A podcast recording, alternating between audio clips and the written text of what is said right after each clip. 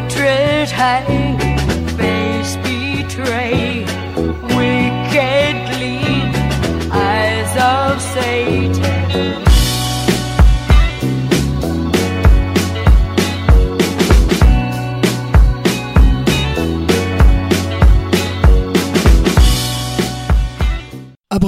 module 209, bonjour. Aujourd'hui dans la série IRL, pour de vrai, in real life, la spéciale found footage d'Abracadapod, le podcast sur la magie du cinéma. Aujourd'hui pour ce quatrième chapitre d'Abracadalloween, le podcast sur la magie noire du cinéma, nous allons nous intéresser à travers quelques films à un genre de cinéma qui a eu son apogée il y a quelques années, qui a un petit peu disparu mais qui a donné des films très intéressants, en particulier des films d'horreur. Et cette année, nous parlons plutôt de genre, de grands thèmes du fantastique et de l'horreur que de films en particulier. Et nous allons parler du found footage, qui sont ces faux documentaires, ces faux documentaires que l'on retrouve souvent après qu'il soit arrivé un accident grave aux gens qui ont filmé et qui permettent, en remontant les bandes, de retracer le parcours de leur odyssée, de leur calvaire. C'est un genre qui permet de donner une urgence un réalisme qu'on n'obtient pas nécessairement avec les films plus traditionnels d'horreur. Et bien sûr, surtout, une économie de moyens, comme nous allons voir, qui permet de faire des films très petit budget, très indépendants, et d'avoir un énorme succès à travers le monde. Il y a également malheureusement un problème souvent inhérent au genre, qui est qu'on se demande pourquoi ces cons continuent-ils à filmer alors que un Cloverfield ou un zombie leur arrive dessus à toute berzingue?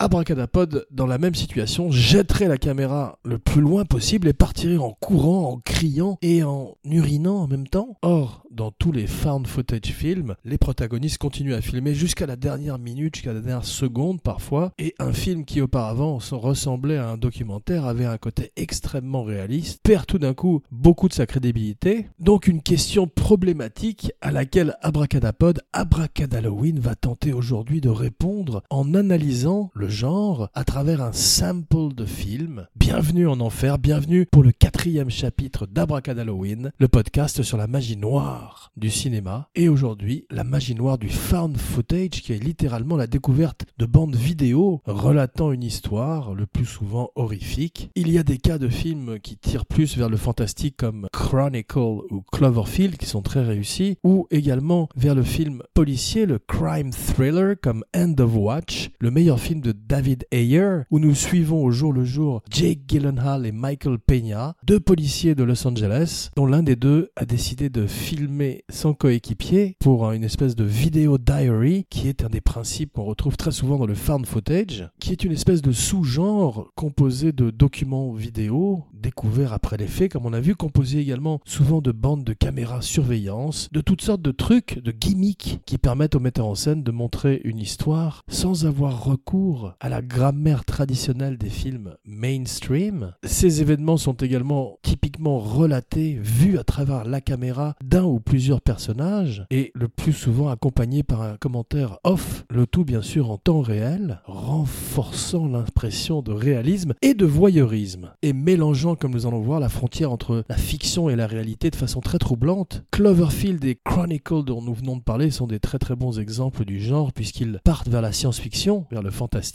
L'un est un film de super-héros, plutôt un film de super-villain, avec un Dane DeHaan beaucoup plus convaincant qu'en Valérian. Cloverfield, c'est Godzilla avec des home video caméras. C'est très bien fait. On se demande quand même pourquoi TJ Miller continue à filmer le monstre. D'ailleurs, il en paye le prix, spoiler alert, puisqu'il se fait écraser. C'est bien fait pour lui. C'est, paraît-il, quelqu'un de particulièrement horrible dans la vie.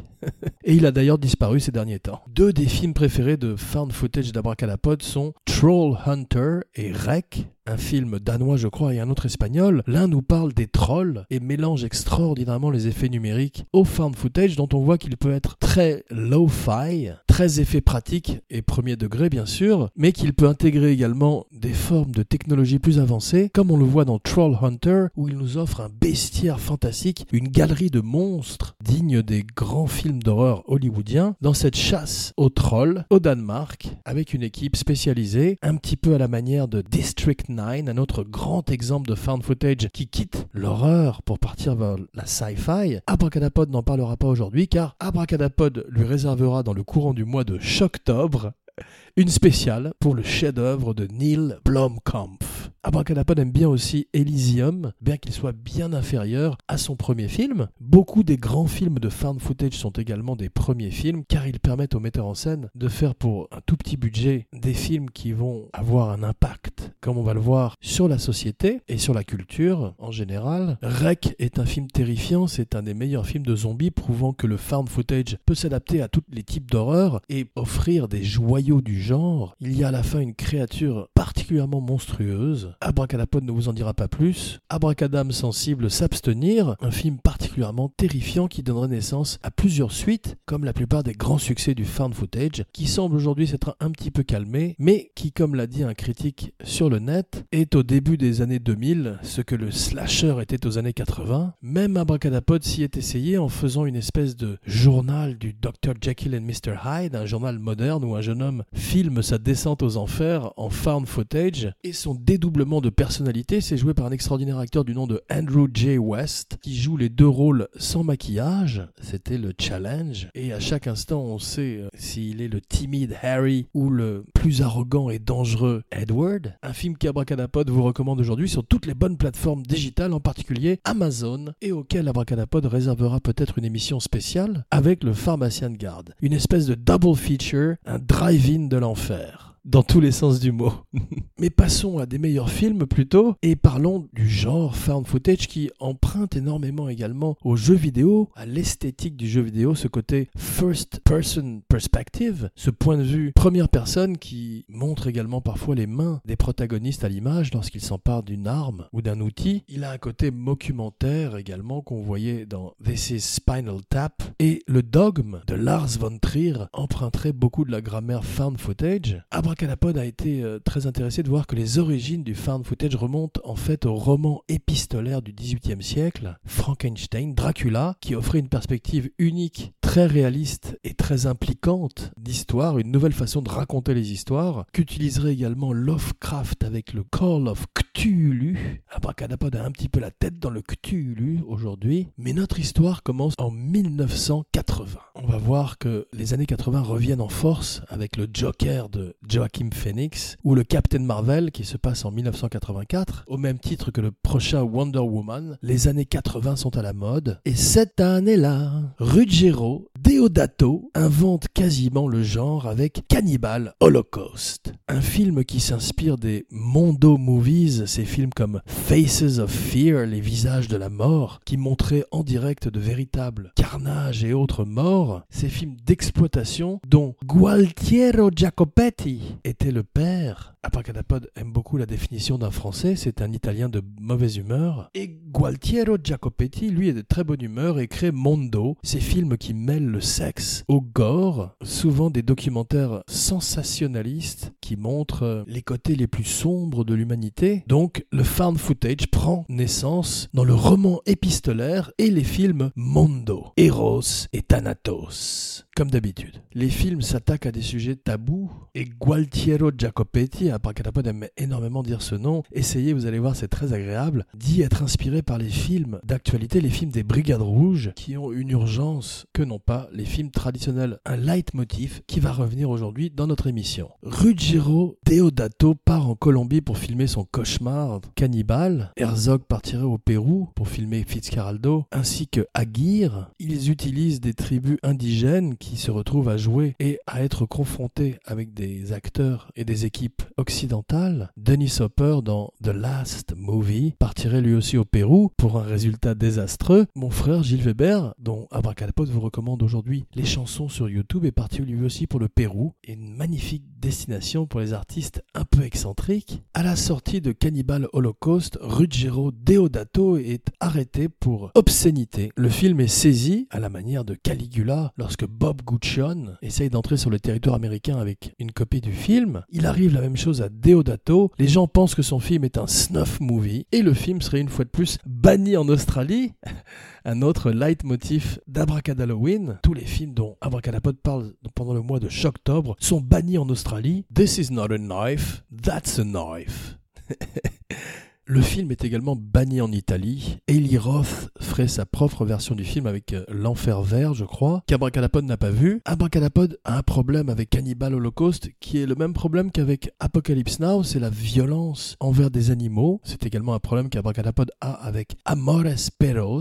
Abracadapod ne supporte pas que des animaux souffrent ou meurent en général, et en particulier au nom du cinéma, que ce soit les chevaux dans les westerns des années 50, ou les chiens sur A Dog's Purpose, ou les ours sur l'ours de Jean-Jacques Hano, Abracadapod s'insurge, s'érige et dit Fuck you Francis Ford Coppola pour filmer le massacre rituel d'un buffle, je parle pas de Brando là, et Fuck you Ruggero Deodato pour filmer l'assassinat d'une tortue qui n'a rien demandé à personne. Pour la première fois avec Cannibal Holocaust, le film est monté comme si les gens avaient retrouvé les bandes et y avaient greffé une narration. Après les faits, Carabosse bien sûr, le found footage plaît énormément aux producteurs qui voient une possibilité, comme Abracadapod l'a dit précédemment, de faire des films tout tout tout petit budget. C'est le cas pour la première recommandation de la semaine, VHS, une anthologie à la Creepshow mais found footage, une série de sketchs d'horreur. Certains sont plus réussis que d'autres, mais ceux qui sont réussis sont particulièrement terrifiants et ont cet aspect immédiat et cru qui fait toute la force des found footage. Abracadapod n'a toujours pas vu The Ritual, qui paraît-il est formidable, de l'année dernière sur Netflix, ainsi que Unfriended 1 et 2, The Dark Web, qui semble donner un nouveau sang, un second souffle au genre. I'm the Crypt Keeper. Happy Abracadalloween.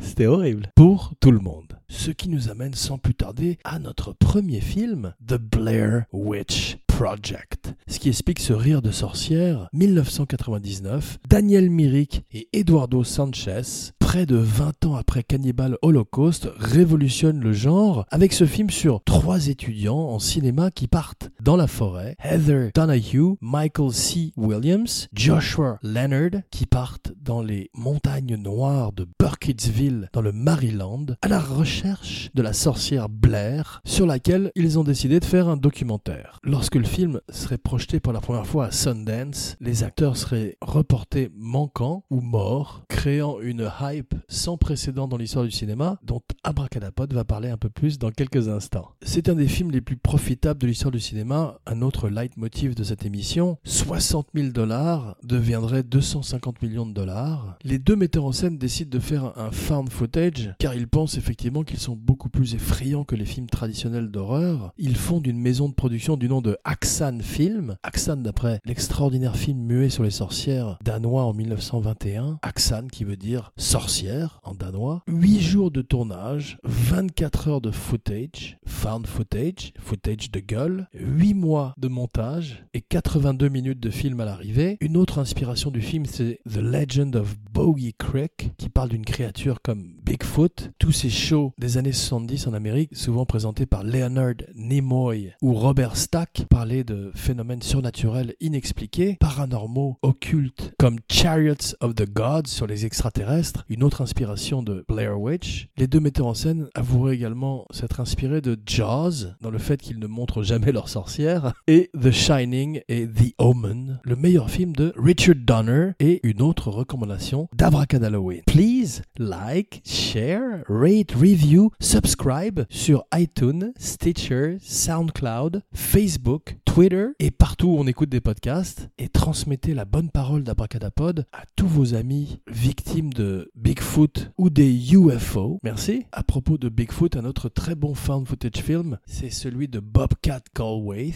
sur Bigfoot qui s'appelle Willow Creek et qu'Abracadapod vous recommande aujourd'hui. Au départ, les deux metteurs en scène n'ont que 35 pages de script. Ils créent toute la mythologie de la sorcière à tel point que les gens pensent qu'elle est vraie jusqu'à ce jour et tout le reste seront des improvisations sur le le plateau qui est une forêt. Au moment où ils mettent leur annonce dans les journaux de casting, ils précisent que le film sera complètement improvisé et dans un cadre forestier. Joshua Leonard serait engagé car il sait servir d'une caméra. Le film serait testé tout d'abord dans des petits festivals pour modifier ça et là des choses qui ne marchent pas et il est une espèce de succès surprise à Sundance où les metteurs en scène distribuent des flyers dans la rue, des brochures demandant aux gens des informations sur les acteurs qui sont morts ou disparus La mère d'Heather Donahue, l'actrice du film, reçoit des condoléances et des notes de sympathie de la part du public. C'est un des plus extraordinaires marketing de l'histoire du cinéma, puisqu'il est le premier film à être véritablement marketé par l'Internet. Il y a également un website qui est créé un an avant le film et qui intègre des faux rapports de police, mélangeant de façon extraordinaire la fiction et la réalité, dans un travail de marketing et de publicité à la base, rarement égalé depuis. Des acteurs jouent des faux policiers, des faux villageois, les acteurs du film ne sont pas au courant qui est un acteur, qui ne l'est pas. Il y a un antécédent un an avant qui s'appelle The Last Broadcast, un autre film found footage qui essaierait de leur faire un procès, et les deux metteurs en scène, voulant créer la discorde parmi les comédiens, leur donnent de moins en moins de nourriture au fur et à mesure du tournage, des huit jours de tournage dans la forêt. Lorsqu'ils secouent leur tente, les acteurs ne sont pas au courant et sont véritablement terrorisés. Ils se perdraient trois fois dans la forêt, au moins, et ne sortiraient quasiment jamais de leur personnage en huit jours. À chaque fois qu'ils sortiraient de leur personnage pour une raison importante, ils ont un safe word, un mot qui leur permet de savoir qu'ils ne tournent plus, c'est le mot taco, un des plats mexicains préférés d'Abracadapod. Abracadapod a goûté récemment un taco de la baie de Sonora incorporant la langue de bœuf dans sa recette et c'était particulièrement goûtu. Heather Donahue, l'actrice du film, dirait qu'elle connaîtrait un backlash. Beaucoup de gens lui enverraient des lettres de menaces et lui en voudraient d'avoir menti sur sa mort. C'est une de celles qui souffrirait le plus pendant le tournage. Elle dit elle-même qu'elle a amené un couteau sur le plateau parce qu'elle n'aimait pas beaucoup l'idée de dormir euh, à côté de deux types. Et la première question qu'elle pose au metteur en scène en arrivant dans la forêt, c'est Are you making a snuff film? Est-ce que vous faites un snuff movie? Pendant les deux trois années qui suivent, la saison de la chasse souffrirait beaucoup car beaucoup de jeunes gens partiraient en pèlerinage sur les endroits où le film a été tourné. Et c'est tant mieux. Fuck the Hunters. Une émission très engagée aujourd'hui et très hypocrite aussi car Abracadapod mange de la viande. Jusqu'à midi, un paléo burger sans pain. Eh oui. Bienvenue dans Abracadab Food, le podcast sur la magie de la nourriture. C'est une nouvelle rubrique aujourd'hui où Abracadapod va évoquer en votre compagnie les différents repas de la semaine. Tweet at me si ça vous dit. À propos de nourriture, un sandwich est créé à l'occasion du film dans la ville de Burkittsville, le Burwich, qui est un mélange de jambon frit, d'œufs frits sur un cheeseburger dans un pain avec des graines de sésame. Ce qui n'est pas nécessairement la préparation préférée d'Abracadapod. Abracadapod préfère un burger étrangement entre deux tranches de English muffin. Essayez, c'est la dernière recommandation de la semaine. Le mot fuck est dit plus de 154 fois dans le film, rivalisant avec ceux de Scorsese. Beaucoup de gens auraient le mal de mer et sortiraient en vomissant de la salle car les acteurs étant les principaux metteurs en scène du film, ceux qui actionnent les caméras, ils courent beaucoup et donnent ce côté saccadé, ce côté shaky cam qui est malheureusement la marque de la plupart des found footage, sauf certains comme Bipolar qui prend le pari, qui relève le défi d'avoir un film posé, statique, comme des tableaux. Le film coûterait 25 millions de dollars de marketing. C'est un petit peu aussi la marque de ces films, c'est qu'ils valent très peu d'argent en pré-production et en production, mais la post-production et le marketing représentent la plus grosse partie du budget. Au moment où les metteurs en scène voient le film, il est trop propre et ils décident de l'abîmer eux-mêmes pour lui donner une qualité encore plus réaliste, ce qui nous amène à Paranormal Activity 2007. Oren Peli fait un film pour 15 000 dollars qui remporterait 193 millions de dollars au box-office. Le film le plus profitable de l'histoire du cinéma, un film qui cette fois-ci à l'image de Bipolar est stationnaire et qui, à l'image du Blair Witch, n'a pas de scénario. Les deux acteurs sont payés 500 dollars chacun, ils réviseraient leur contrat plus tard pour toucher plus d'argent et le film serait tourné en 10 jours, cette fois-ci avec une véritable équipe qui sont tous vêtus de noir au cas où leur reflet apparaîtrait dans un des miroirs ou une des fenêtres du film. Jason Blum, qui est extraordinairement populaire ces jours-ci dans le genre de l'horreur avec Get Out et The Purge, est à cette époque à la tête de Miramax, du département horreur de Miramax. Il aime le film, qui également est vu par Steven Spielberg, qui a tellement peur qu'il est obligé d'interrompre le visionnage et le reprendrait le lendemain en plein jour. Il suggère une fin différente et avec DreamWorks rachète le film. Leur idée à l'époque c'est de le refaire complètement avec des stars, avec un gros budget et d'offrir le petit film qu'Oren Pelli a tourné comme un extra sur le DVD. Ils se rendent compte très vite que c'est une très mauvaise idée car ça enlèverait tout le côté effrayant et immédiat de l'original qui recevrait 3 étoiles point 5 sur 4 de la part de Roger Hébert, le critique préféré d'Abracadapod, le podcast sur la magie du cinéma. Hébert dit que le silence et l'attente peuvent être plus excitants et plus effrayants qu'un montage frénétique ou ce qu'on appelle en Amérique les jump scares. Il a raison, le film devient une espèce de Where is Waldo de l'horreur où on inspecte chacun des détails du cadre à la recherche d'un monstre, d'un fantôme, d'une anomalie, d'une aspérité. Et c'est ça la grande force du film. Un film minimaliste comme Blair Witch, un film assez ennuyeux comme Blair Witch aussi, mais des films très courts qui réussissent l'objectif qu'ils se sont fixés. Il existe plein de sequels, de prequels de Paranormal Activity. Le dernier en date, c'est Paranormal Activity Tokyo Nights, une version japonaise de 2010 qu'Abracadapod n'a pas vue. En général, les suites étaient beaucoup moins réussies que l'original, qui est filmé intégralement dans la maison de Oren Pelly, comme Bipolar, qu'Abracadapod a filmé intégralement dans sa maison, avec quelques scènes sur la plage de Leo Cario, où a été tournée la fin mythique de la planète des singes. Le film n'a pas de générique de fin ou de début, comme Blair Witch, renforçant l'impression de documentaire, et il tuerait officiellement la franchise Saw au box-office, car il remporterait beaucoup plus de succès que Saw 5 cette année-là sur les écrans. Cette année-là. Rendez-vous dans quelques jours pour la spéciale Evil clown? Do you want to know how I got these scars? Jean Weber, signing off. Take us home, Glenn.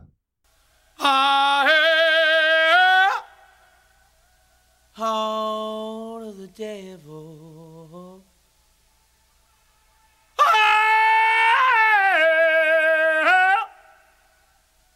Heart of the devil.